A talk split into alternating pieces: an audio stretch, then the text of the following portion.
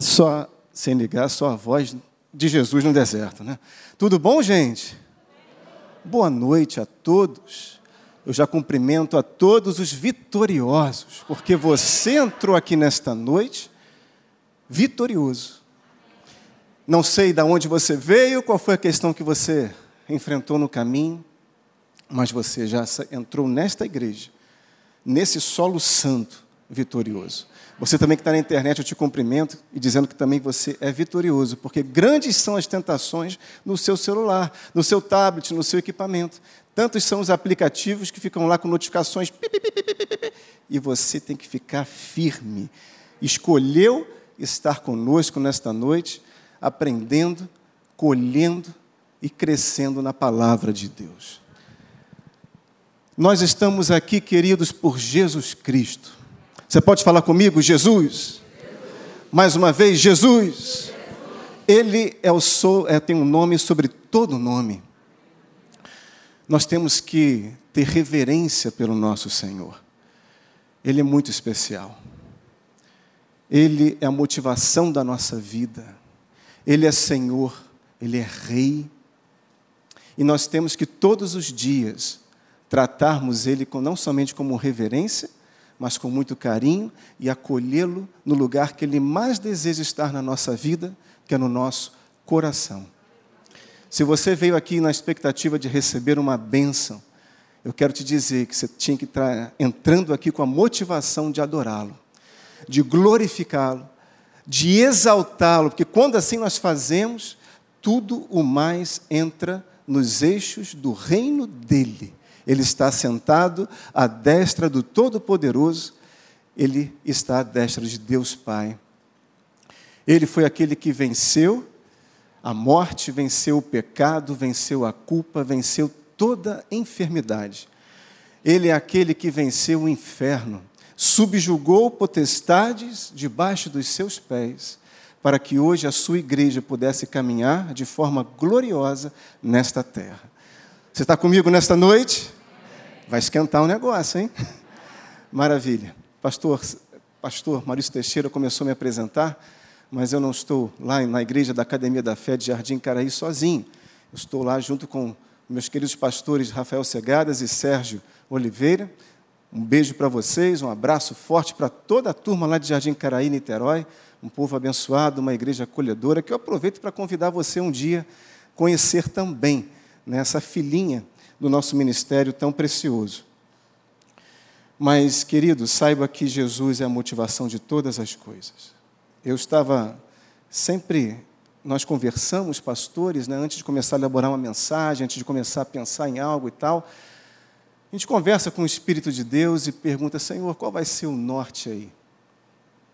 Falar de cura é muito gostoso, é vibrante. Falar de cura é algo realmente entusiasta. Eu fico entusiasmado nisso. Mas Deus, o Espírito de Deus, falou assim: olha, é Jesus.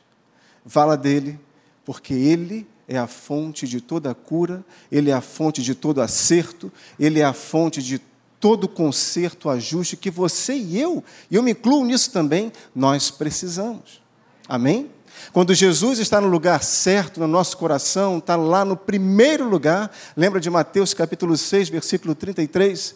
Buscai o meu reino, o reino de Deus em primeiro lugar, e todas as demais coisas lhe serão acrescentadas.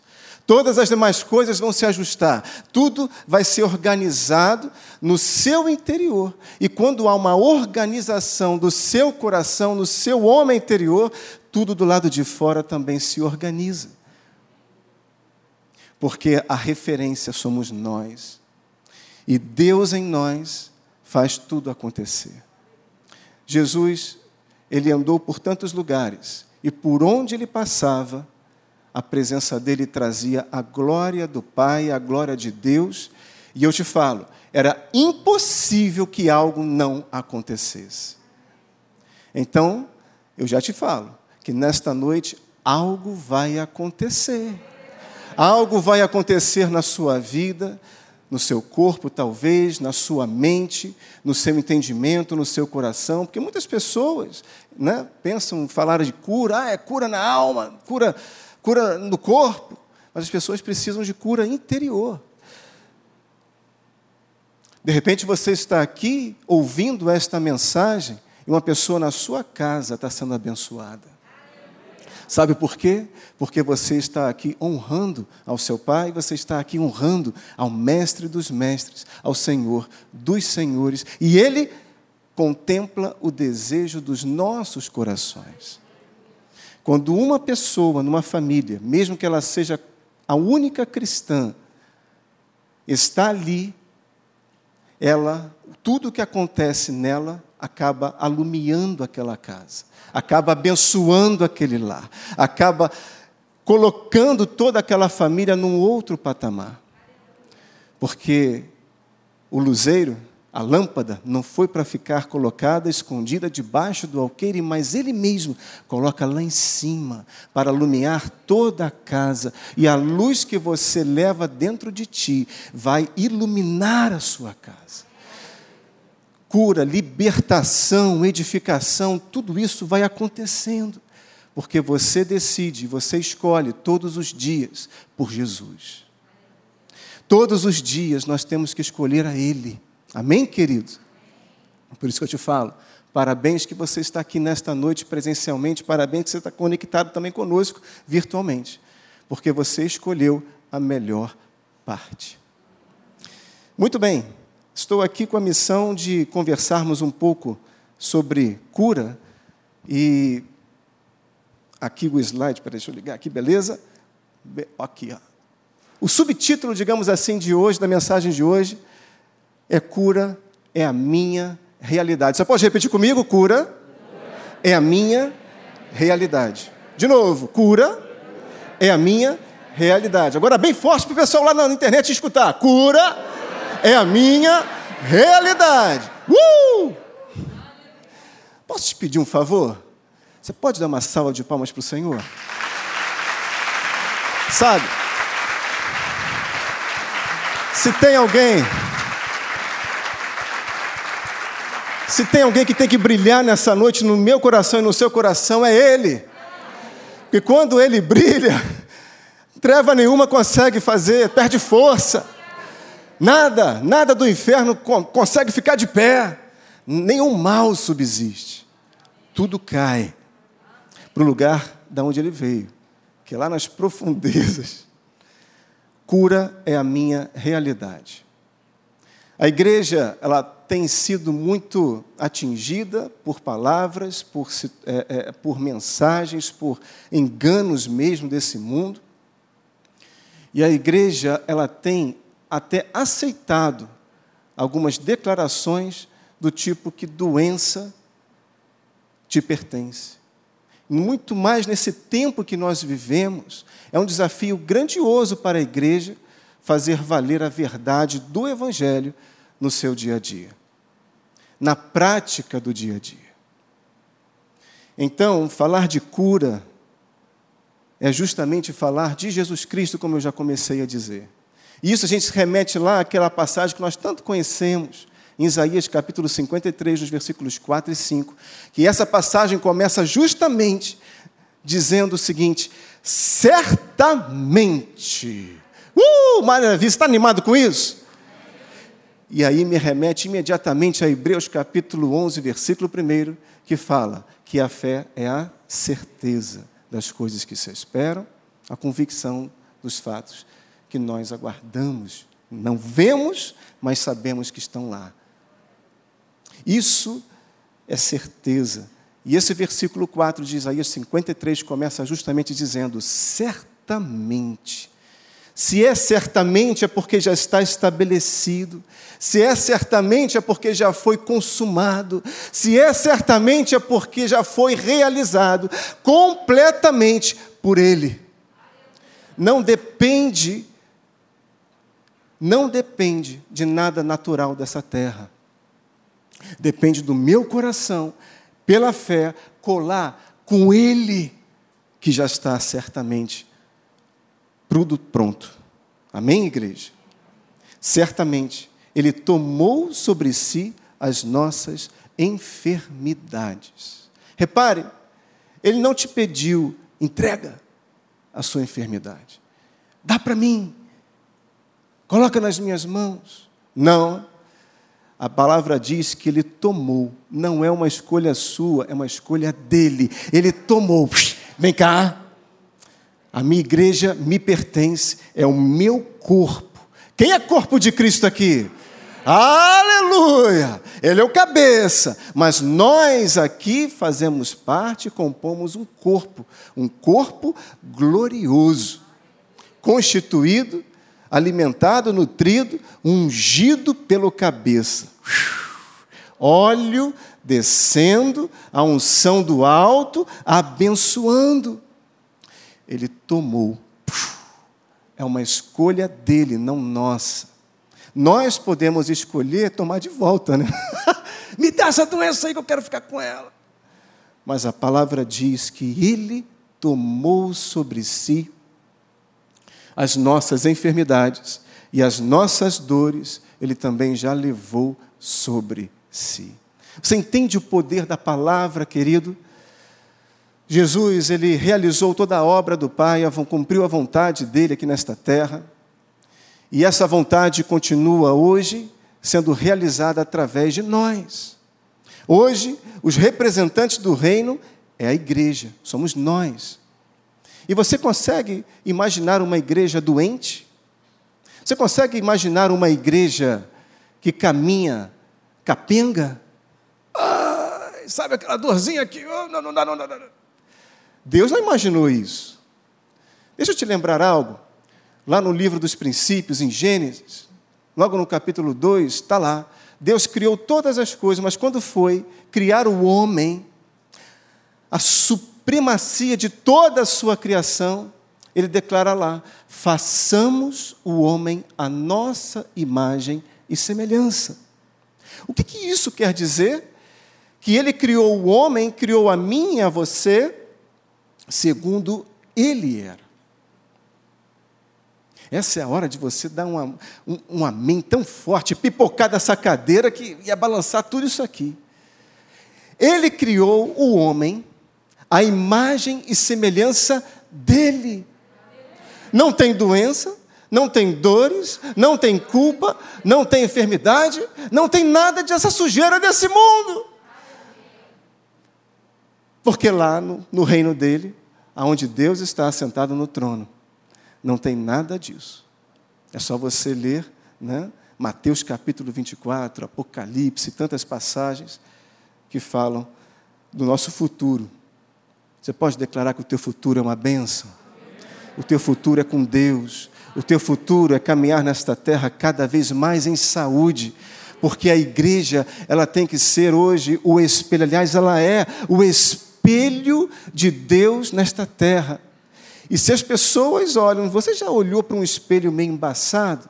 Aquele espelho antigo, bisotado, desenhado assim do lado, cheio de mancha, tal, aquela coisa toda.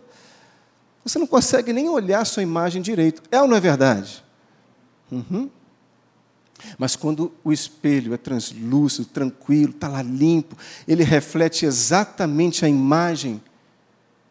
É bonito, não é? Deus quer que você seja, esse é o plano, que nós sejamos, como igreja, a exata, o exato reflexo da glória de Deus.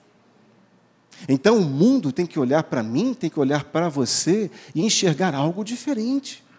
No meio de um tempo de confusão tremenda, que doença está dominando em alta por aí, você, você é uma ilha de saúde. Você é uma plataforma abençoada. E as pessoas vão olhar assim: como pode? Porque Jesus está contigo. Aleluia. Então, falar de cura é falar de Jesus Cristo, é falar da vitória da cruz. A cruz que muitos olharam era caminho de derrota, era caminho de vergonha, era o exemplo da consumação da morte, do declínio, Mas para Jesus, a cruz foi o caminho da grande vitória que foi consumada sobre o reino do Espírito. A cruz foi o caminho para a consumação dos planos de Deus. E logo depois, ele foi ressurreto. Pouco tempo depois. Então, falar de cura é falar da vitória da vida sobre a morte. Você está animado nessa noite? E vida é todo dia. Vida é todo dia. Você acorda, abre os seus olhos, começa a respirar. Você está vivendo, meu irmão. Você lembra que você está vivendo. Você está aí funcionando. Se você for estudar um pouco como é que a complexidade do seu organismo, do seu corpo, você vai ficar surpreso, boquiaberto. Sua boca vai lá embaixo. Como pode? Coração não parar de bater nem um segundo. Como pode os pulmões encherem, inflarem várias, várias, várias, centenas, milhares de vezes? Não para, a máquina não para, a máquina não para, porque é uma máquina abençoada. Os teus pulmões são abençoados. Eu vou falar para a internet: os teus pulmões são abençoados. Pega isso nessa noite. E quando você respira os ares dos céus, pela fé, tudo vai sendo transformado. Toda impureza vai saindo e vai sendo estabelecido, estabelecido no nosso corpo a realidade do reino de Deus. Cura é a minha realidade, não doença. Deus não tem doença, Deus não tem sujeira, Deus não tem dor para o seu corpo, Deus tem saúde plena. Amém, querido? Muito bom. Falar de cura é falar também do impossível agindo sobre o possível. Você crê no impossível? Pela fé, nós caminhamos sobre as águas nesta terra. Caminhar sobre as águas é crer todos os dias que o impossível pode ser estabelecido sobre o possível. O mundo todo pode falar: Ó, oh, você não consegue, não pode receber um diagnóstico que vai declarar, dizer aquilo que você é. Mas eu deixo de te falar uma parada, uma parada muito legal. O mundo pode tentar falar o que você é, mas só a palavra ela tem essa autoridade de dizer quem eu sou em Cristo Jesus e quem você é também. Você está pegando isso? Acabamos de louvar no último louvor isso aí. Nós somos aquilo que Ele diz que quem nós somos. Maravilha, né? Então, falar de cura é falar também da força e do poder do reino de Deus envergonhando o inferno. Você e eu aqui hoje estamos escalados para mais uma vez, em nome de Jesus, envergonharmos o inferno. Ah, meu Pai, você foi escalado para pisar e pisar com força. Eu não estou falando isso para te animar, não. Eu estou falando assim para você se ver como Deus te vê. Deus te olha de uma forma diferente. A palavra lá no, em Salmo 8 diz uma declaração tremenda: que nós fomos gerados, nós fomos criados um pouco abaixo de Deus. Você percebe o que é isso? Um ser cheio de glória, de autoridade delegada pelo próprio Deus. Então você tem autoridade de pegar as tuas mãos e falar: Senhor, eu creio no poder da tua palavra. E em nome de Jesus, eu estou sarado. Em nome de Jesus, tudo tem que responder ao comando dos céus.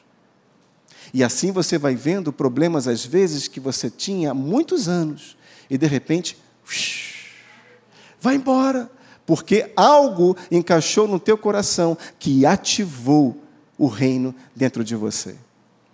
Então, falar de cura é justamente falar dos pés de Cristo, como bronze polido, pisando as cabeças das serpentes. Você está preparado para pisar a cabeça de serpente nesta noite? Pastor, o que você está falando? é para pisar toda, todo aquele que tenta se fazer autoridade sobre as nossas vidas, mas não tem autoridade. Você e eu fomos escalados para exercermos a autoridade de Cristo Jesus nessa terra. Acabou. Chega de viver que nem gatinho miúdo, reclamando por aqui, pedindo leitinho. Não. Levante-se, porque Deus precisa de você. Deus precisa da sua igreja forte, fortalecida, da sua igreja com, sabendo qual é a identidade dela em Cristo Jesus, quem ela é, da sua igreja nutrida, saudável, refletindo a glória do Pai pelos poros. Aleluia! Falar de cura é falar de Satanás debaixo dos nossos pés. Sabe? Quando você coloca os pés no pescoço, que não adianta pisar na, no, na cauda da serpente, né? você vai levar uma mordida. Agora, se você pisa na cabeça, acabou. Você tira toda a autoridade do mal, você coloca o mal no seu devido lugar e estabelece de novo a autoridade do reino. Maravilha. E aí eu quero te lembrar de uma passagem, talvez a mais conhecida desta igreja, né? mais pregada, que é justamente sobre 2 Coríntios capítulo 5, versículo 17, que diz que assim, se alguém está em Cristo. Você está em Cristo? Está guardado nele? Como um corpo pode estar guardado no próprio Senhor Jesus e estar ali definhando? Me explica, como? Nós estamos guardados em Cristo. Então significa que nós pulsamos, pulsamos e pulsamos o pulsar dele. Amém, querido? Mas diz lá que quem está em Cristo é nova criatura. Então, você não está nova criatura, é nova criatura. Uma vez que você crê em Cristo, como seu Senhor e Salvador, algo acontece lá dentro que te transforma para sempre. Você entende isso? Uma vez uma pessoa me perguntou, pastor, eu posso ficar doente? Nós podemos, assim, nós que somos da fé evangélica, nós podemos ficar doentes? Podemos. Mas se você estiver doente, explica, ó, se você na internet estiver doente, você está, você não é doente. Você é nova criatura. E se essa doença conseguiu penetrar, entrar por algum caminho, eu vou te falar, vai ter que sair por sete. Vai ter que ir embora correndo porque ele não vai gostar do que vai ver dentro de você. Por isso que nós temos que estar estabelecidos em Jesus, que é a verdade de Deus, é a manifestação do própria, da própria palavra. Quanto mais cheios dessa verdade, eu vou te falar, mais fortalecidos vocês estarão, nós estaremos. Fortalezas da palavra na nossa vida. Então, você é não está como nova criatura. Nós somos sarados, é o que a palavra nos afirma. Nós somos saudáveis, nós somos perfeitos, porque nós somos o que o Pai diz que nós somos. Deus não olha para você procurando defeitos. Talvez você seja uma pessoa perfeccionista. Eu sou só um pouquinho tem uma filha de quase dois anos que ela fala assim: Papai, só um pouquinho, um pouquinho, um pouquinho. Mas Deus não olha para nós buscando defeitos, problemas, falhas. Deus olha para nós buscando virtudes. E quanto mais eu me pareço com isso aqui, eu sou formatado pelo Evangelho, pela palavra viva, essa formatação vai me fazendo de novo parecido com Ele porque Ele é o Verbo, Ele é a própria palavra. Está lá em João, no capítulo 1, o Verbo de Deus. Então, quanto mais essa palavra ela ganha importância dentro de mim, e como diz Provérbios, ela vai sendo gravada, grafada e gravada no, nas tábuas do meu coração. Quando você grava, antigamente, né, escrevia algo numa pedra, rapaz, não adianta pegar um borrachão e apagar. Não vai conseguir apagar. Vai conseguir apagar? Não. Deus escreveu as suas primeiras leis para o povo de Israel em duas tábuas de pedra para que não fossem apagadas, embora pudessem ser quebradas, mas não poderiam ser apagadas. Então a palavra, como diz Provérbios, tem que estar gravadas nas tábuas do nosso coração, de forma que elas nunca sejam apagadas, mas sejam estabelecidas, uma palavra sobre outra palavra, uma verdade sobre outra verdade, e assim você vai sendo cheio da verdade.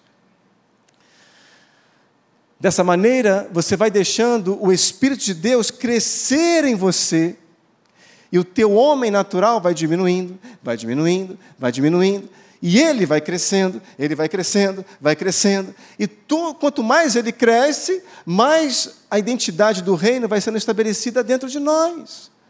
Você entende isso? Eu só sei de uma coisa: a minha vida e você, a sua vida também, não foi feita para ficar tocando buzina para o inferno. Não, nós fomos feitos para tocar a glória, levantar as mãos, dar brados para o reino. Aleluia! Então, se alguém está em Cristo, é nova criatura. Não preciso completar o resto, você já sabe. Você é nova criatura. Então, a minha expectativa, que por mais que você já tenha lido, ouvido e visto, em slides como esse aqui na igreja, esse versículo, que você possa se projetar para dentro desta passagem bíblica, que você possa se projetar e você se enxergar ali dentro. Se Ronaldo é nova criatura, se Ronaldo está em Cristo, eu sou nova criatura. Se Maria é nova, está em Cristo, é nova criatura. Se Josiane está em Cristo, é nova criatura. Se projete aqui para dentro, porque isso aqui começa a mudar toda a tua história. Você não vai ficar procurando cura, bênção, correndo atrás dessas situações, porque elas vão te alcançar. Amém, querido? Você é um imã de saúde. A saúde ela vai grudando. O mal tenta pegar, mas a saúde vai lá e te blinda. Sabe? É que nem figurinha. Quando era criança, as pessoas ficavam pregando figurinha, rapaz, quando teu corpo está bem quente, ali, nenhuma figurinha gruda não. Gruda? Gruda nada. Sujeira nenhuma vai grudar em você. As coisas desse mundo não nos pertencem. Nós somos de outro plano.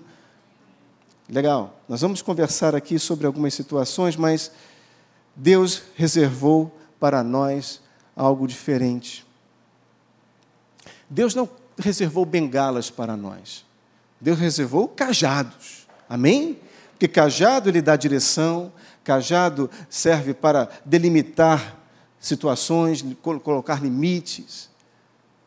E aí eu te desafio aí de casa também. Se você usa bengala, comece a ver a tua bengala como cajado. Porque cajado é diferente. Então, originalmente, nós fomos programados para vivermos bem. Diga, eu fui programado para viver bem. Para viver bem. Para viver e colher o melhor desta terra. E isso não é somente na perspectiva natural. Eu e você, nós fomos programados por Deus para vivermos bem seja qual for a circunstância do lado de fora, você pode viver de forma preservada, passar por meio de toda a confusão sem ser contaminado. Amém, querido? Legal. Então nós somos programados para vivermos bem e muito. Sabia disso? A programação celestial é para que nós vivêssemos muito. Pelo mundo, a expectativa de vida está, ó, por mais que avance a te tecnologia, a medicina, o conhecimento humano, você já reparou? Está morrendo gente assim, ó. A expectativa de vida está. Pessoas até anteontem saudáveis, correndo, fazendo exercício, de repente, pluf. Essa não é a sua realidade. Esta não é a nossa realidade. A nossa realidade é outra. A nossa realidade é do reino. Esse é o desafio de nós estarmos nesta terra e não nos enxergarmos como parte dela, Aleluia. Então, nós somos programados para vivermos bem e muito, querido. Sabe, lá em Gênesis, quando Deus programou, fez a última programação do homem de tempo de vida nesta terra, sabe quantos anos ele programou? Sabe, sabe, sabe, sabe? 120 anos. E aí você coloca a mão, assim, a mão 120, se eu chegar aos 80, assim, tal, já está bem, né? Tem gente que não quer nem chegar muito longe, que vai já, já, já, já, já, já, profe, já amaldiçoa, né? Já fala, não, eu não quero chegar aos 85, aos 90, que eu vou estar lá todo quebrado, tal, não quero dar trabalho para ninguém, essa história. Camarada, você vai chegar bem, obrigado. Moisés fechou os olhinhos, estava no comando, gente. Todo mundo, Davi também, vários homens de Deus, sem contar aqueles que foram transladados, foram direto upload para o céu, sabe? Direto e reto. Isso está lá em Gênesis, no capítulo 6. Deixa eu colocar aqui rapidinho para você. Eu vou ler os dois primeiros versos e depois você me acompanha no terceiro. Como se foram multiplicando os homens na terra, eles nasceram filhos, vendo os filhos de Deus que os filhos dos homens eram eh, as filhas dos homens eram formosas, tomaram para si mulheres as que entre todos mais lhe agradaram. Então o homem começou a seguir o desejo do seu próprio coração.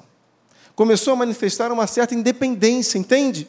E começou a fazer as, escolha, as suas próprias escolhas, e não as escolhas de Deus. Não que Deus tinha o melhor, e você crê que Deus tem o melhor sempre para a sua vida, não é verdade?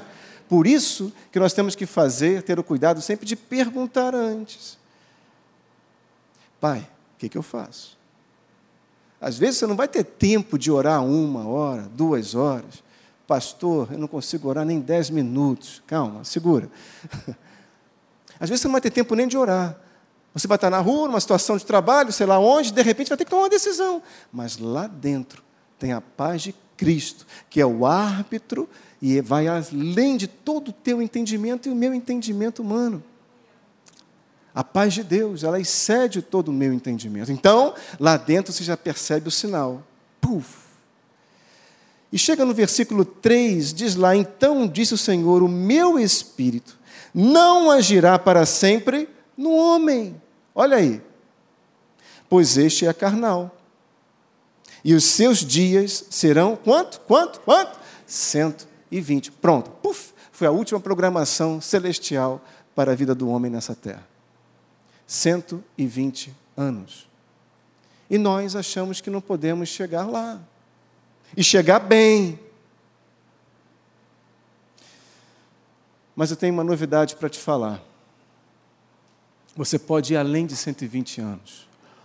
Pastor, o que, que você está dizendo? Eu não estou falando nada que esteja fora da Bíblia.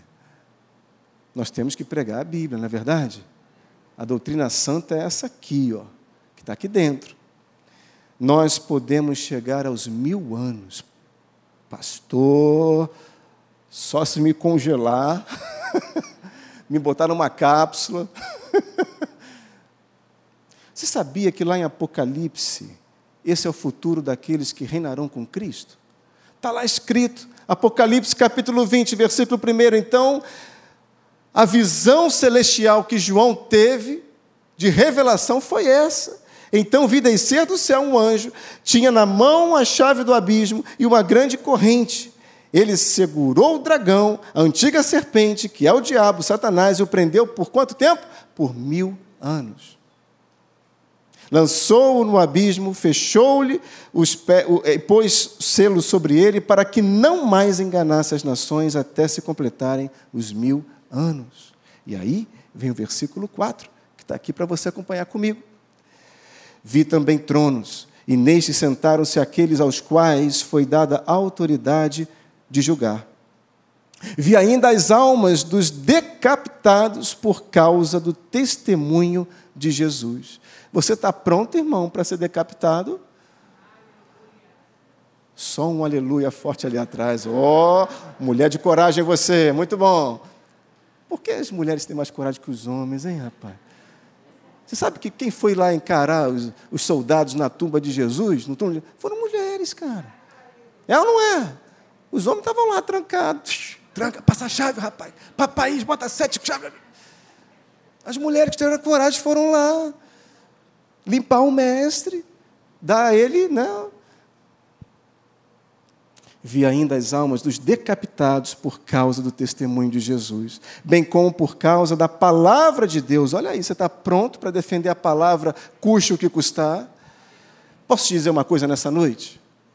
A cada dia que a gente vive, mais difícil, mais complicado, mais desafiador para nós vai ser viver a verdade de Deus aqui nessa terra. A cada dia vai ser mais desafiador vivermos a verdade. A verdade, a pura verdade, vai ser desafiador. Mas Deus é contigo. Deus estava no barco, o anjo estava lá dentro da fornalha. É ou não é? Ele não abandona o seu corpo, não. Ele não deixa o seu corpo ser mula sem cabeça. Não, de forma alguma, ele está lá conosco, guardando, preservando e dizendo: Filho, filha, eu sou contigo. Eu guardo a sua vida. Nada termina sem o meu aval. Ninguém, ninguém tem autoridade sobre você se não for concedida por mim. Ele manda, você serve ao Rei, ao Senhor, como comecei dizendo nesta noite, Ele é que comanda todas as coisas. Então, diz lá, continuando nessa leitura desse verso, então, como por causa da palavra de Deus, tantos quantos não adoraram a besta, nem tampouco a sua imagem, não receberam a marca na fronte e na mão, e viveram, reinaram com Cristo durante quanto tempo, gente? Mil anos! Olha aí, é o futuro daqueles que chegarão até lá, no tempo do fim. Você crê que a palavra é verdade? Ela afirma isso. Que no reino de Jesus Cristo, quando a besta estiver, o Satanás estiver preso, o reino milenar, obviamente, mil anos, e nós, quem estiver lá, vai viver.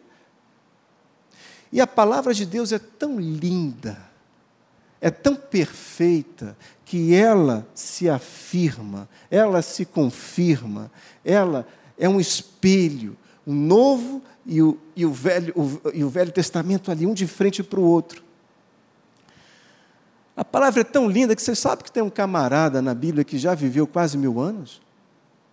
Lembra dele? Está lá em Gênesis. O nome dele é tão bonito que você nunca mais vai esquecer. É Metusalém. Metusalém. Metusalém está lá em Gênesis, no capítulo 5, versículo 27. Todos os dias de Metusalém foram 969 anos, vírgula. Morreu. Só com isso, só com essa bagagem toda. 969. Imagina você viver 969 nessa terra. Camarada, vou te contar. Não é não?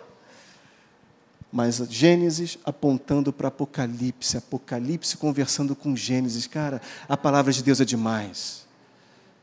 Nós não precisamos sair dela, inventar doutrinas humanas, fazer maquiagem com a Bíblia, não precisa, porque ela se confirma. Ela é a palavra, ela é o próprio verbo de Deus. Então, saiba que você pode muito mais do que você acha que pode. Deus te dá inteligência a tua inteligência não é inteligência humana mais, a sua inteligência é celestial. Você entende isso? Toda a natureza que Deus tem para você é uma natureza diferente da que você já conheceu nesta terra. É a inteligência que vai te capacitar a você resolver algo que ninguém conseguiu resolver antes. É a inteligência que vai fazer você ter uma resposta rápida que ninguém imaginava que você fosse ter sabedoria também, longanimidade, todos ali, né, o fruto do Espírito completo. Tudo isso é saúde de Deus na tua vida. Lá em Romanos, no capítulo 14, no versículo 22, mais uma passagem gloriosa, diz lá assim: A fé que tens, tenha para ti mesmo. Nós não estamos aqui pregando ou nos considerando melhores do que ninguém. Amém, querido? Nós não somos melhores do que ninguém. Mas aquele que está em nós Ele já venceu todas as coisas. E por isso, eu e você, nós não somos apenas vencedores. Nós somos mais que vencedores. E por mais que você se esforce, naturalmente falando, o máximo que você vai conseguir com o teu esforço é ser vencedor. Agora, com Cristo, nós conseguimos ser mais do que vencedores. O mundo todo numa confusão tremenda. O homem não consegue desenhar, não consegue decifrar, não consegue traduzir nada que está acontecendo aí fora. Está todo mundo perdido ainda. Toda a capacidade de inteligência humana, o homem está sendo capaz, igreja, de alcançar outros planetas, botar robô lá em Marte, estudar outras situações lá no universo, mas não está sendo capaz de se blindar de um vírus invisível. Não está sendo capaz. Mas com Deus, você é mais do que vencedor.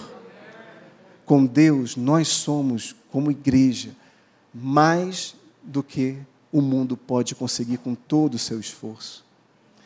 Porque nós dependemos dEle.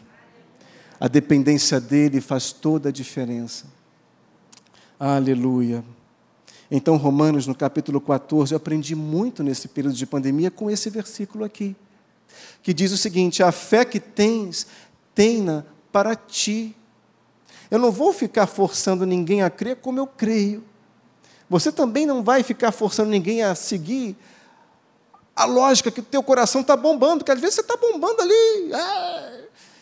Mas as pessoas que estão perto de você não estão no mesmo ritmo. Você está entendendo, tá entendendo isso? Tem que ter sabedoria para ganhar as pessoas para Jesus. Ei, o que vai acrescentar o reino são almas salvas. Entende? Então, às vezes, tem que ter sabedoria, sensibilidade para saber ganhar. A fé que tens, tenha para ti mesmo. Mas o versículo não termina aí. Fala perante quem? Deus. Perante quem? Deus. Não é perante os outros, é perante Ele perante o Autor de toda a fé. Entende isso? Então, se uma pessoa tem mais liberdade, se uma pessoa crê que né, não vai ser contaminada, aquela coisa, e a outra não crê, calma, cara, segura. Tenha a tua fé para ti mesmo perante teu Pai. Vai, segue o teu caminho. Amém? Amém? E aí eu te pergunto, me diz aí, até onde a tua fé você acha que pode, ela pode te levar? Hã? Sabe qual é a resposta? A minha fé de hoje vai me levar até eu ter outra fé amanhã. E assim eu vou crescendo, e assim eu vou avançando, e assim eu vou avançando. Cara, o Evangelho é algo muito doido, é algo muito louco. O mundo não entende, nunca vai entender. De você encarar e passar por uma situação dessa, sem ser né, contaminado, ou, ou se for infectado, não vai ficar com sequela nenhuma. É como o povo de Israel, saindo, fugido do Egito, com o exército e Faraó no seu percalço, e chega de frente para o mar. E aí? O que é que a gente faz? Olha para cima, camarada! Olha para as estrelas dos céus e clama aquele que é o autor de todas as coisas. Não tinha saída, entendeu? O mundo hoje vive uma, vive uma situação como essa, não tem saída. Vacina? Não vou nem falar nada. Primeira dose, segunda dose, daqui a pouco vão inventar uma dose quádrupla. A tecnologia, a ciência vai chegar lá, eu acredito nisso, a inteligência do homem também, Deus dá capacidade para o homem, mas nós somos diferentes. E aí o povo de Israel estava numa situação que não tinha como. Ou era ali, ou morria afogado, ou morria pela espada. E aí? Mas eis que Deus vai e fala com Moisés, e ele faz, realiza, faz acontecer algo que ninguém imaginava. O impossível agindo sobre o possível. E abriram-se aquelas águas. O mar se abriu na frente. Gente, isso é mais do que filme de Hollywood, cara. Você já imaginou um paredão de metros de peso d'água abrindo na tua frente. Eu te pergunto, você teria coragem de passar ali no meio? Mas o povo de Israel não tinha escolha. Ou cria ou não cria. Colaram e foram. Aí eu pergunto para você: eles foram ensopados de água? Saíram ensopados de água dali? Não. A palavra de Deus fala que as suas sandálias saíram secas. Como pode o mar se, se formar em dois paredões e ali sequinho, sequinho, sequinho? Você crê que você pode passar por esse tempo sem sofrer nada disso? Ei, nós hoje estamos nos reposicionando, porque a cura é a tua realidade. A doença, ela pode chegar a tentar te tocar, mas quando vai encontrar alguém que sabe quem é em Cristo Jesus, vai embora. Certa vez uma pessoa chegou para mim e falou assim: Pastor, se Jesus passasse por um tempo desse de pandemia como nós estamos passando, ele usaria máscara? Aí eu quase perguntei para ele, olhei assim, parei uns 3, 5 segundos. É charada gospel, meu irmão, esse negócio? O que, que é isso? Sabe quando você fica meio sem resposta? Mas só que a Bíblia tem resposta para tudo. E eu não tentei dar minha resposta. Né? Aí Deus ali me deu, por misericórdia, me deu uma resposta da, Bíblia. Assim como Jesus respondia para Satanás lá no deserto. Vinha ele distorcendo a palavra, Jesus mandava a palavra reta, completa. Toma, Satanás. Porque ele só vem com meia verdade, não é verdade? Ele só aparece ali com a, com a palavra mais ou menos, não é a palavra mas Jesus é o verbo, não adianta, ele chega ali, pum. Eu falei: olha, não sei, só sei de uma coisa. E aí o Espírito de Deus me trouxe à lembrança uma passagem que foi justamente quando foram inquirir Pedro sobre os impostos. Está lá em Mateus, no capítulo 17, a partir do versículo 24, que eu vou ler para você. Tendo eles chegado a Cafarnaum, dirigiram-se a Pedro, os que cobravam o imposto de duas dracmas, e perguntaram: Não paga o vosso mestre as duas dracmas? Que absurdo! Queriam pegar Jesus através de Pedro. então, sim, respondeu ele. Ao entrar Pedro em casa, Jesus lhe antecipou. Jesus não precisou nem. Pedro não precisou nem falar, Jesus já sabia o que estava acontecendo. Pedro chegou aflito. Não ficou, ficou, saiu daquela situação calado, não sabia como agir, não tinha dinheiro, não tinha moeda. Dizendo, Jesus se antecipou, dizendo: Simão, que te parece? De quem cobram os reis da terra impostos ou tributos? Dos seus filhos ou dos estranhos? Sabe por que Jesus fez essa pergunta? Porque quem era descendência do rei Davi não pagava imposto. Estava lá em decreto estabelecido o grande rei Davi. E eu te pergunto, Jesus, quem era Jesus? Quem? Quem? Quem? Era a raiz de Davi, cara. Descendência. Está lá naquele capítulo que você nunca lê do Evangelho de Mateus, capítulo 1. Está lá, toda lá. 14 gerações, 14 gerações, você nunca lê Rachachá, está lá. Jesus, descendência de Davi. Então, ele, por direito, ele não precisava pagar um centavo ele não precisava pagar tributo. Você está pegando isso? Mas o texto continua no versículo 27. Mas para que não os escandalizemos, diga comigo, não os escandalizemos. Vai no mar, Pedro, lança o anzol e o primeiro peixe, diga comigo, primeiro. Cara, é milagre, não é não? Pedro era pescador. Quantos peixes ele pescou? Nunca pegou nunca pegou um anelzinho, nunca pegou uma moedinha. No primeiro que Jesus manda, o primeiro que fisgar, tira-o e abre-lhe a boca, acharás ali um estáter. Toma e entrega-lhes por mim e por ti, porque um estáter valia mais do que duas dracmas. Ponto. Milagre, Jesus resolveu a parada. Mas você entende o que aconteceu aqui?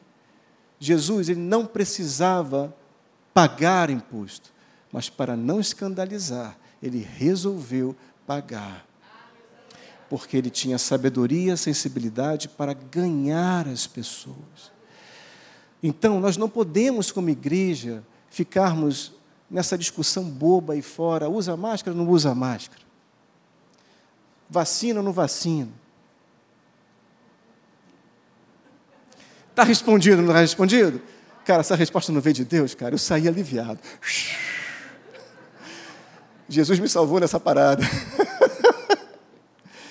então, a palavra ela tem que estar em alta no nosso coração. Eu coloquei aqui, né? Coloquei aqui, deixei só o número um, estava passo, dica. Eu prefiro bizu. Você lembra do bizu? Quem já fez concurso público sabe o que eu estou falando, né? Estava lá o professor, o melhor professor de cursinho era o professor que tinha mais bizu, era esse o cara. Você podia estudar, decorar a fórmula, tal, mas o cara que sabia bizu, ele era o que enchia a classe. Porque prova de concurso não adianta você ter conhecimento, você tem que saber fazer a prova. Porque o tempo do relógio te consome rápido. Então, se você estudar tudo, mas não souber fazer a prova, você está comprometendo ali. Então vai o primeiro bisu nessa noite para você. A palavra tem que estar em alta no teu coração. Em alta no teu coração. Sabe o que eu estou querendo dizer com isso? Que a verdade ela sempre tem que estar falando mais alto, porque o mundo ele vai tentar te ofuscar, ele vai tentar te ensurdecer, ele vai tentar com a mentira dele, com o engano dele, fazer com que você acredite que isso tudo que está acontecendo é verdade. Então, isso aqui tem que estar em alta no teu coração. Quando isso está em alta no teu coração, você está glorificando ao Verbo da vida que é Jesus Cristo. Você de fato está colocando Jesus como primeiro no teu coração, na sua vida. Ele está no teu trono. Amém, igreja? O grande segredo da cura é deixar Jesus aonde ele deve estar. O grande segredo da cura é você se submeter a Ele todos os dias. O grande segredo da cura é viver Cristo todos os dias. Posso te jogar uma real? Jesus, o Senhor, na verdade, Ele espera que nós nem venhamos a precisar de ser curados. Porque você é templo do Espírito. É o que fala lá em 1 Coríntios, no capítulo 6, versículo 19. Nós somos santuário do Espírito de Deus. Amém? Agora, claro que pode acontecer situações, né, e tal. Mas a expectativa é que nós nem venhamos a precisar de cura. Mas se precisarmos, sabemos que temos a fonte eterna. Sabemos de onde vem. Maravilha. Então a palavra tem que estar em alta no teu coração, a palavra tem que estar em alta no nosso coração. Mateus, é, em Hebreus, no capítulo 4, no versículo 12, diz lá, esse verso é maravilhoso, porque a palavra de Deus, ela é viva. Diga comigo aí, ela é viva. Ela é viva e ela é eficaz. Não somente ela é viva, mas como ela é eficaz. Sabe o que isso quer dizer? Que nada, nada, nada se compara à palavra de Deus. Nenhum remédio, nenhum procedimento cirúrgico, nada se compara à palavra de Deus. Ela é viva e ela é eficaz. Gente, eu já vi situações, pessoas serem curadas, eu já fui curado de coisas que os médicos desenganaram. Não tenho tempo aqui de dar testemunhos meus ou de outros, mas saiba que a maior eficácia provém da palavra de Deus. Quando ela está em alta no meu coração, na minha vida, algo acontece aqui dentro que tudo que não pertence, tudo que não glorifica a Deus, vai embora. Tem que sair fora. Porque eu sou o templo de Deus, eu sou criado, regenerado pelo Espírito Santo para glorificar a Deus todos os dias. E esse versículo continua dizendo o seguinte: e é mais cortante do que qualquer espada de dois gumes. O autor de Hebreus deve ter chegado para um médico, talvez Lucas, não sei, aí eu viajo um pouco na palavra. Vem cá, o que, que é no corpo humano inseparável? Ó, é junta de medula. Então, beleza, escreve aí. e mais cortante que qualquer espada de dois gumes, e penetra até ao ponto de dividir alma e espírito, juntas e medulas, e é apta para discernir os pensamentos e propósitos do nosso coração. Mas sabe, um dia eu estava lendo, relendo esse versículo, e eu vou te dizer, eu gostei muito de uma coisa que o pastor Paulo Canuto, lá da Verdade Vida de São Paulo, pregou aqui na nossa conferência. Se você não esteve aqui, vai lá e resgata essa palavra. Que ele disse que ele estava orando a Deus de madrugada e Deus falou com ele, estacionou ele e fez ele ler e reler uma passagem da Bíblia por mais de 30, 35 vezes. E eu já tive essa experiência, pastor Hélio também. Eu já tive essa experiência e é maravilhoso, sabe por quê? Porque a palavra, ela precisa penetrar no teu coração. Quem já fez escola Atos aqui sabe, lembra do que eu vou falar. Aquele famoso livro azulão, Fundamentos da Fé. Lembra dele? Todo mundo tinha pavor desse livro um livro de sei lá de quantas páginas, e ao mesmo tempo, cada página desse tamanho maior é dividido ao meio, ou seja, cada página equivale a duas páginas de um livro normal. Então, se tinha ali 180, 300 páginas, era 600 páginas, rapaz. E tinha que ler tudo.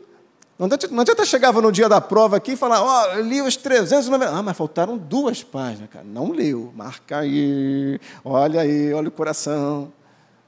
E aí, numa das vezes que eu fiz a escola Atos, eu li o livro inteiro, marcando, marca texto, aquela coisa toda, escrevendo e tal.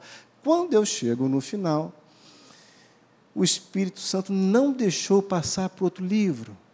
Leia de novo. Ai! Eu li de novo. Paz-me vocês. Fiz marcações sobre marcações, porque a palavra estava penetrando mais. Quando acabei de ler a segunda vez, eu todo animado, já pegando o outro lá para completar né, a leitura do, do trimestre, volta e lê tudo de novo. Fala comigo aí. Ai! Vale muito a obediência, né, irmão? Obedecer a Deus é algo precioso. Como agrada a papai? Só para encurtar, eu li aquele livro cinco, cinco, vezes seguidas. Acabava, voltava, acabava, voltava, acabava, voltava, acabava, voltava. Foi uma maratona, cara, sem dúvida, mas eu li. E eu vou te falar, coisas preciosas eu aprendi e extraí daquela leitura na comunhão com o Espírito Santo, que na primeira leitura eu nem cheguei perto. E aí eu falo isso por quê? Porque no meio desse versículo tem um advérbio. O até, advérbio de, de, de lugar, de espaço ou de tempo. E Jesus me fez parar naquele advérbio, uma vez que eu estava lendo esse versículo. E o Espírito Santo me revelou algo precioso que eu peguei demais para o meu coração. Dizendo o seguinte: olha, a espada de dois gumes, ela penetra, mas ela penetra até até ao ponto de dividir alma e espírito. Ou seja, ela pode penetrar em mim e não chegar a dividir alma e espírito. É até.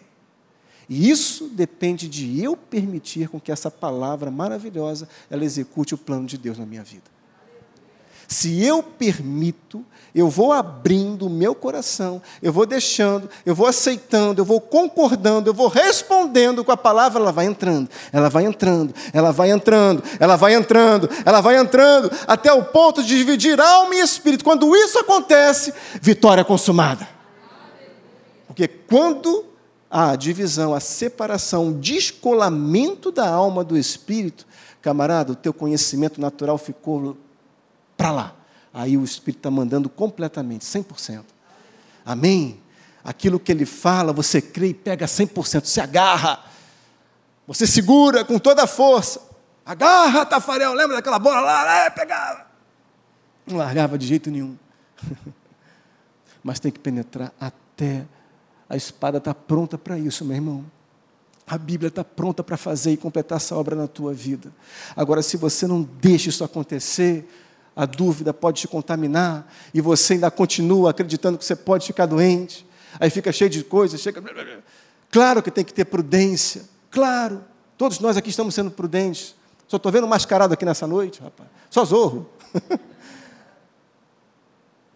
Mas tem que deixar a palavra penetrar. Tem que deixá-la entrar lá dentro, para dividir alma do espírito. Você está entendendo isso nessa noite? Quando eu permito o descolamento da alma do espírito, eu não vivo mais sob o engano nenhum. A verdade, ela fica translúcida para mim. Por mais que o mundo se levante, as coisas lá fora se levantem, se esquente mesmo, aquilo que manda dentro de mim é a verdade. Eu fico com ela. Gente, vão chegar tempos aí à frente que se nós não crermos piamente nisso aqui, ninguém vai viver. Não vai suportar, não. A chapa vai esquentar. A fornalha está só ali, na boca do Nosor, sentado no trono, falando: ó, levanta, um, grau dois, grau três. Ai! Está esquentando. Vai pegar ali o bolo no forno, esquenta. Aí, rapaz, ali só está 100 graus, 180 graus, molezinha. Agora, vai na graduação 7, cara. Os cabras foram lá, os servos nem chegaram a tocar. Tudo virou pozinho, cinzas, no ar. Tem que ter muita fé, cara. Então, eu vivo e você também vive saudável nós somos saudáveis. Amém? Pastor, estou sentindo uma coceira aqui. Beleza, deixa a coceira e declara: Eu sou saudável, eu sou saudável, eu sou saudável. Ela vai desistir, cara. Ela vai desistir de coçar, fica tranquilo. Ela vai desistir. O Elinho uma vez falou uma coisa que eu peguei também, que ele falou assim, cara, o inferno é insistente. Mas o cabra insistente que é o inferno. Ele é, fica ali pisando na tua, na tua, no teu ouvido. Repete, repete, repete, repete. Ele não desiste, porque ele sabe que muito repetir tem a sua eficácia. Você sabe que uma mentira, várias vezes repetidas, ela vira verdade? Isso é conhecido até aí no meio aí do mundo tal. E ele fica, pá, pá, pá. Então usa a mesma estratégia. Eu sou sarado, eu sou saudável, eu sou sarado, eu sou saudável, eu sou sarado. Aí, você que depende de repente de um remédio ainda, está lá tomando aquele comprimido, aquela dose. Quando você for na próxima consulta, o médico vai pegar o exame e falar: Ó, é, pensando bem, essa dose pode diminuir. Aí diminui, começa a diminuir. Estava tomando dose tal, 40 miligramas, vai tomar 30. Eu sou saudável, eu sou saudável, eu sou saudável, eu sou saudável. A cura me pertence, a cura é minha realidade. Vai declarando, declarando, declarando. A palavra, ela cura, ela limpa, ela, sabe? É a palavra, ela é viva, cara. Ela não é morta, ela é viva e ela é eficaz. Aí, daqui a seis meses, de repente, você vai na consulta de novo, outro exame. Olha, isso nunca aconteceu antes. Lá em Jardim Caraí tivemos né, uma experiência, não sei se está assistindo aí a, a reunião, mas o médico chegou para ela e falou: Olha, você é digna de um estudo, porque nunca aconteceu isso com nenhum paciente meu. Por quê? Porque eu sou diferente, cara. Eu não sou daqui, eu sou ET, doutor. Sou de outro mundo. eu sou de outro planeta, no planeta de Deus até o ponto que você vai pegar aquela caixinha do remédio e vai jogar fora. Você entende? Ninguém aqui está pregando contra métodos da medicina, contra recomendações do médico, nada disso. Só estou querendo dizer que você pode até tomar um comprimido, mas vai declarando, exercendo a fé todo dia, e esse troço vai perdendo força. O teu organismo ele vai responder de outra maneira. Você está entendendo isso? Graças a Deus. Vamos avançar, senão a gente não vai dormir hoje. Ah, meu Pai do céu. Então, é isso aí, eu vivo na direção dele. Eu vivo sob discernimento de Deus quando há uma divisão da alma do espírito. Tem, tem, tem que ter esse descolamento, entende? Senão eu sou contaminado pela natura, pelo natural. E eu não deixo o espiritual exercer a vida dele potencial. Então, sendo assim, eu vivo na direção do Todo-Poderoso. Assim como diz lá em Romanos, no capítulo 8, versículo 14, está lá escrito o seguinte: que todos aqueles que são guiados pelo Espírito de Deus são o quê? Filhos de Deus. Não é o contrário, entende? Ah, todos os que são filhos são guiados. Não. Todos que são guiados se deixam ser dirigidos Metusalém, por exemplo, que eu te citei antes, com 969 anos de vida aqui nessa terra, ele era filho nada mais, nada menos de um camarada chamado Enoque. Sabe quem foi Enoque? Aquele que, ó, andava com Deus, cara. Está lá registrado. Enoque andava com Deus. Enoque, a palavra não fala mais nada de Enoque. Só isso. Enoque andava com Deus. Ponto. E foi arrebatado para si. Caramba! E Metusalém pegou essa unção, viveu 969 anos, ainda foi avô de um camarada chamado Noé, que é responsável pelas uma das histórias mais lindas que tem na Bíblia e que apontam para a salvação de Cristo Jesus. Você entende a importância de você estar vivendo, andando com Deus, firmado na palavra? Não é à toa que lá em João, no capítulo 1, no versículo 14, diz assim: E o Verbo se fez carne e habitou entre nós, cheio de graça e de quê? De quê? Verdade, cara. Olha lá, Jesus, que era Jesus, habitava aqui cheio de graça e de verdade. Ele se enchia da verdade. Esse é o segredo. Você quer ter saúde no teu corpo? Você quer ter uma mente saudável? Não, né? o Léo não bater com. Não, ter uma mente saudável. Você quer ter uma, uma saúde emocional? Se encha da verdade. O teu espírito é que manda nessa história. O teu espírito tem que estar lá bem nutrido, fortalecido. Ó, oh, muque! Aí a carne tem que só seguir. Está pegando isso nessa noite? Graças a Deus, então. Cheio de graça e de verdade, vimos sua glória, glória como do unigênito do Pai. Em João 14 também, versículo 6, diz lá: respondeu-lhe Jesus: Eu sou o caminho, a verdade e a vida. Ele podia falar que era a verdade, porque ele estava cheio da verdade. Era a própria manifestação da verdade. Ah, e é ela, a verdade, que pode nos preservar de todo erro e de todo mal. Porque o pecado, o erro, a falha, ela abre brechas. Infelizmente é assim. Nós abrimos brechas abrimos brecha, o pecado é sem vergonha. O pecado abre brecha para aquele justamente que só quer saber de matar, roubar e destruir. Aí nós abrimos brechas para haver destruição, morte e roubo. Mas mesmo que isso aconteça, e você se arrepende, Deus é misericordioso para te dar em dobro, tudo de novo, te restaurar, te reconstituir e te dar, devolver tudo em dobro depois. Lá em Salmo 119, versículo 11, diz assim a palavra: Guardo no coração as tuas palavras para não pecar contra ti.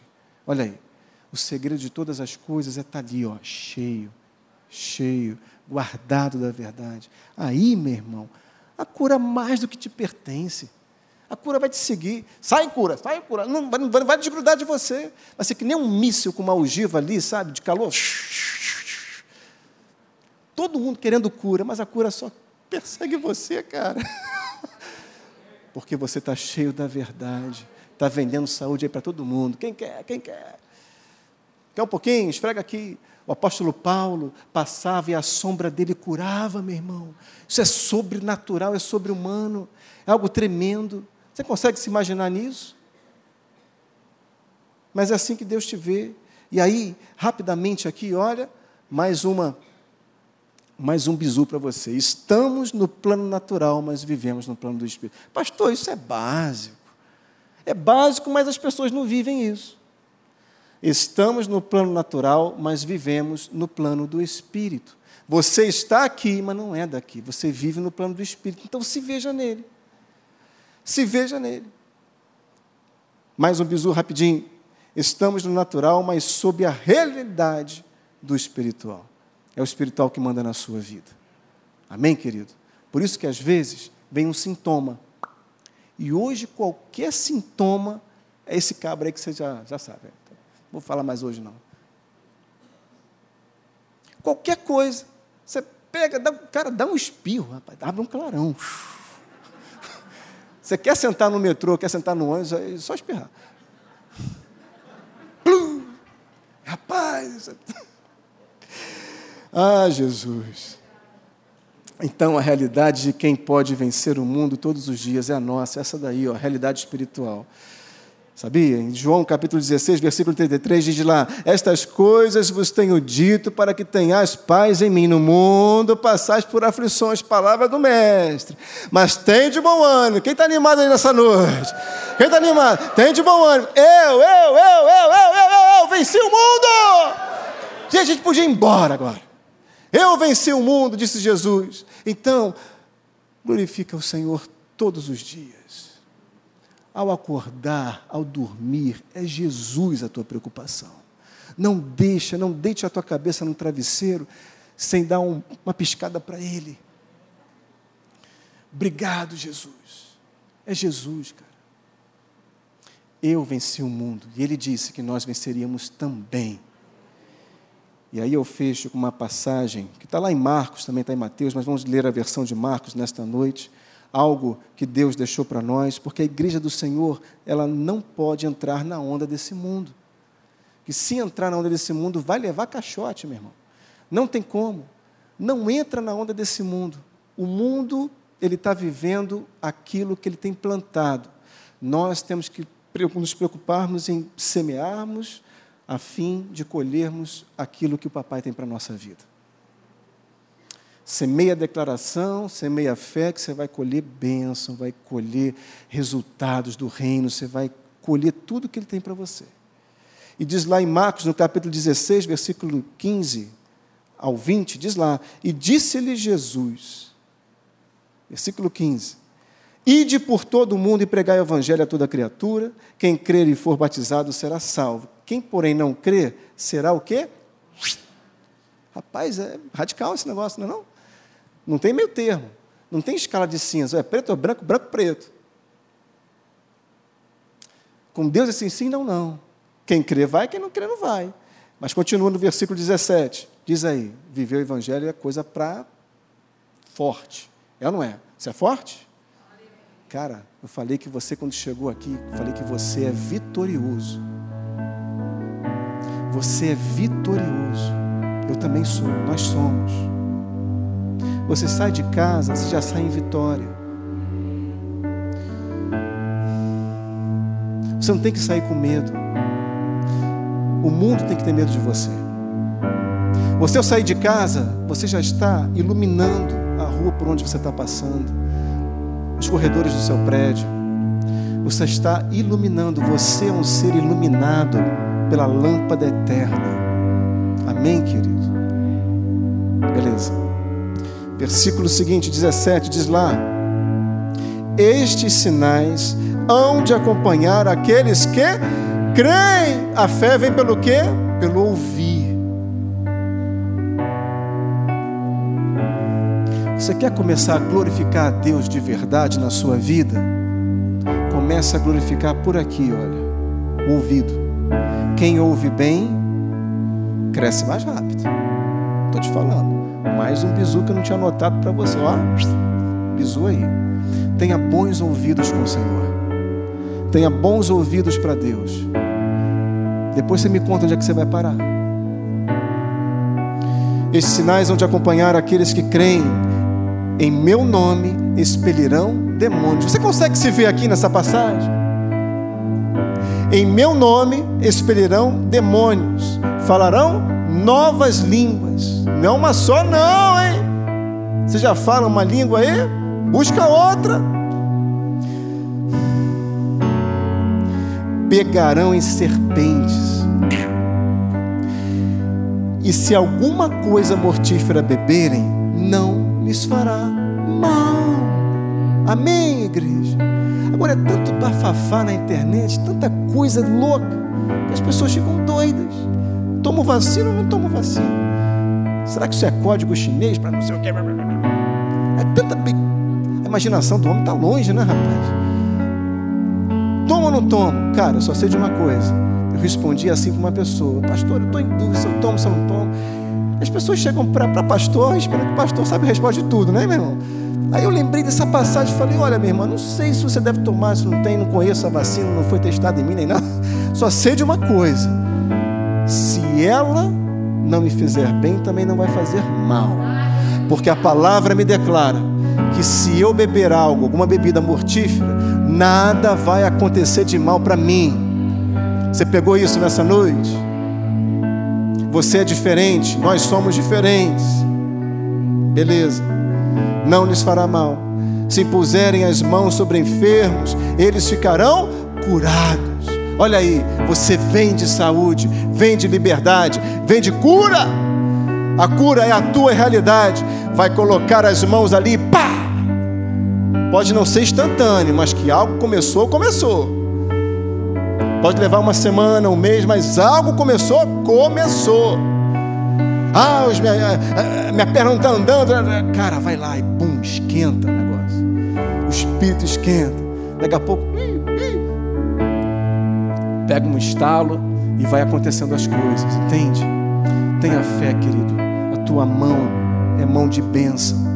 Coloca as tuas mãos no teu joelho, coloca as mãos nas suas articulações, coloca as mãos no seu peito e declara sobre cada órgão da tua vida, porque cada órgão que te pertence pertence antes ao teu Pai, e Ele fez essa máquina perfeita. Pegarão em serpentes, imporão as mãos e enfermos serão curados. De fato, o Senhor, depois de teres falado, foi recebido no céu e assentou-se à destra de Deus. Então, aquilo ali foi a última palavra que Jesus soltou antes dele ir para a glória. Você entende a importância disso? Essa verdade aqui, ela tem que estar em alta no teu coração. Amém, igreja? Vamos ficar de pé?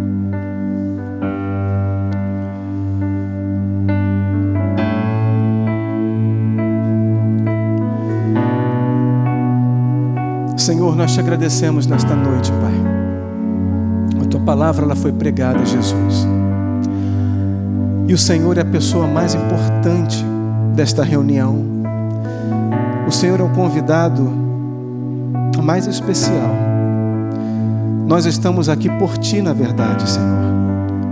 E sabendo que, tendo fé, que ao te encontrar, ao tê-lo no nosso coração em alta, certamente, certamente, o Senhor já levou sobre si todas as nossas enfermidades. O Senhor já tomou todas as nossas dores. Não vai sobrar nada para contar uma história desse mundo, nada para dar vantagem para o inferno, nada, nada. Porque o Senhor, quando toma, o Senhor faz a obra completa. Portanto, Deus, nós entregamos as nossas vidas para Ti, entregamos a vida dos nossos familiares, da nossa casa, declarando que a nossa casa é uma casa de Deus. Ali será instaurada a paz, será instaurada a harmonia, a alegria do Espírito. Ali será estabelecida a saúde do reino nenhum vírus, nenhum mal será capaz, Senhor, de arrebatar e deixar que nós venhamos a cumprir aquilo que o Senhor tem como plano para as nossas vidas. Deus, abre os olhos do teu povo para que eles possam enxergar quem eles são em Cristo Jesus. E aí toda obra será consumada e toda essa palavra que nós acabamos de ler no grande comissionamento vai se cumprir, porque foi para isso que nós fomos chamados, não para acreditarmos que podemos estar doentes, mas para impormos as mãos e os outros serem curados, sermos fonte de cura, de saúde, de libertação. Ó oh, Senhor, foi para isso que nós fomos chamados. Sei com cada pessoa que está aqui nesta noite Talvez alguém tenha chegado aqui cheio de dúvidas, mas Deus resolveu essa questão no teu coração. O Senhor tem cura para você. Você pode exercer essa fé agora e colocar a mão sobre o teu corpo e você mesmo declarar na autoridade de Cristo Jesus, no nome dele, declarar saúde sobre essa questão. Você mesmo nesta noite, estou te convidando a você mesmo se auto-ministrar em nome de Jesus Cristo. De repente você ministrar em pensamento, levantar as suas mãos aos céus e declarar: Olha, Senhor, aquela, aquele familiar, aquele meu parente, aquela minha esposa, aquele meu esposo, aquele meu filho. Deus, faz como é que tu fizeste com o filho de Jairo. Uma palavra basta, Senhor. E quando eu chegar na minha casa, esse cenário já vai estar diferente. Já vai estar tudo transformado lá. Aonde a sua fé pode te levar, meu irmão? Aonde ela vai te levar? Você mesmo pode ministrar na tua vida, na vida da sua família. Oh, Não há impossíveis para Deus. Dores no coração, sem tratamento há tanto tempo, precisando de perdão. Saúde sobre a sua vida nesta noite, perdão liberado perdão liberado, capacitação do alto para conseguir perdoar. O inferno perdendo o governo, o inferno perdendo espaço, sendo destronado, sendo envergonhado, como foi desde o princípio pelo Senhor. Nesta noite nós declaramos a vitória do reino, a vitória do Rei dos Reis, do Príncipe da Paz, daquele que era, é e sempre será o mesmo, nunca deixará de ser. Você que está em casa, você que está no vídeo, também coloque as suas mãos aonde você precisa e declare pela fé, querido, em nome de Jesus Cristo em nome de Jesus. Vamos, igreja, vamos todos declarar em nome de Jesus, em nome de Jesus. É Jesus, é Jesus, é Jesus, é Jesus, uh! é Jesus, é Jesus.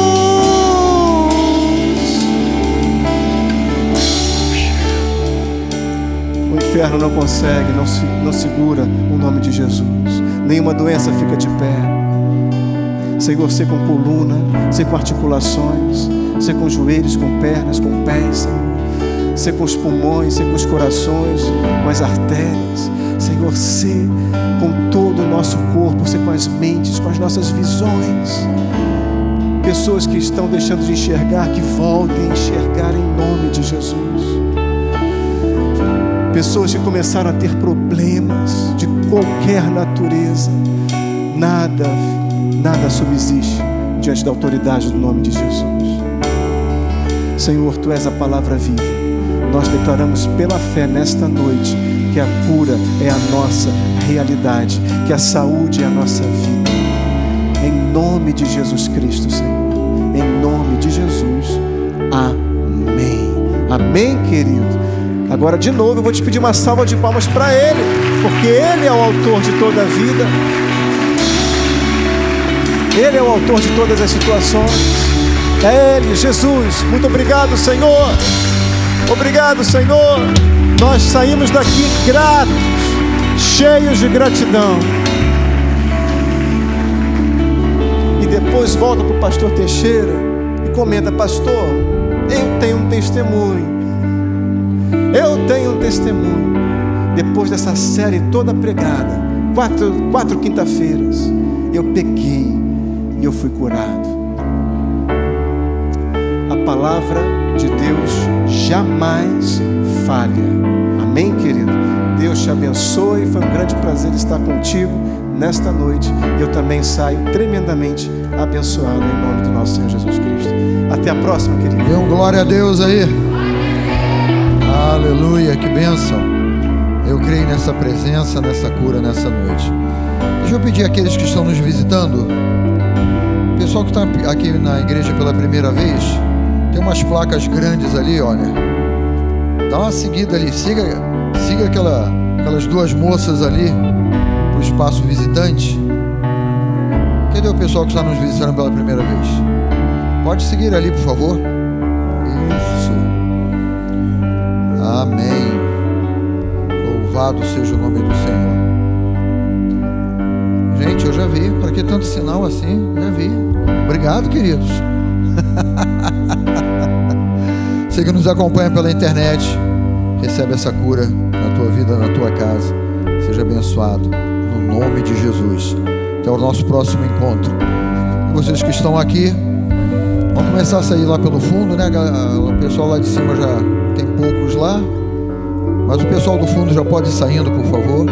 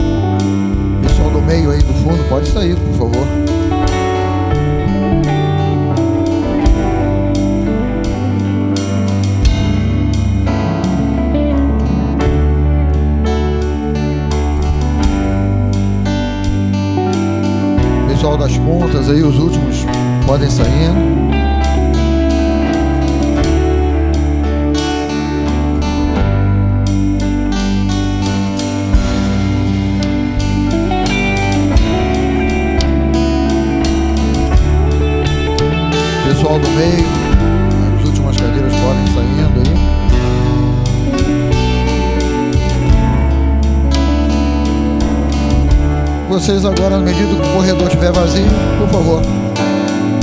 Deus abençoe vocês. Em nome de Jesus.